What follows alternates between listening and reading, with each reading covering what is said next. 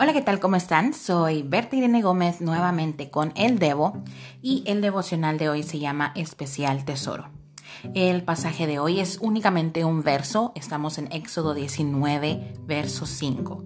Este verso dice, si oyen mi voz y guardan mi pacto, serán mi especial tesoro, serán mi pueblo preferido entre todos los pueblos de la tierra.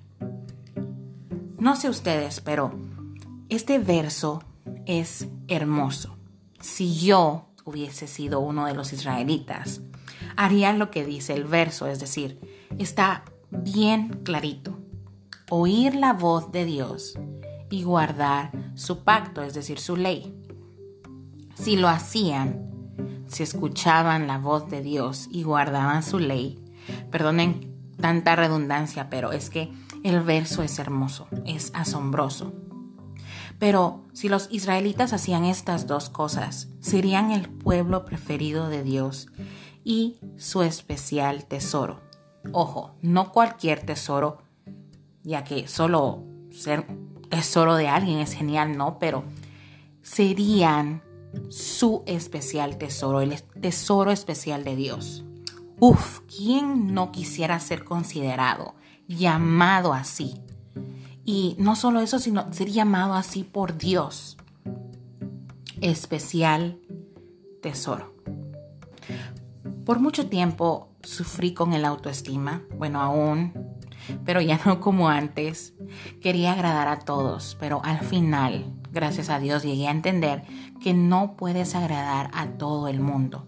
Además, que llegué a entender que eso en realidad no importa, no es importante. ¿Te has puesto a pensar qué ganas con agradarle, perdón, a todos? La verdad es que no ganas nada.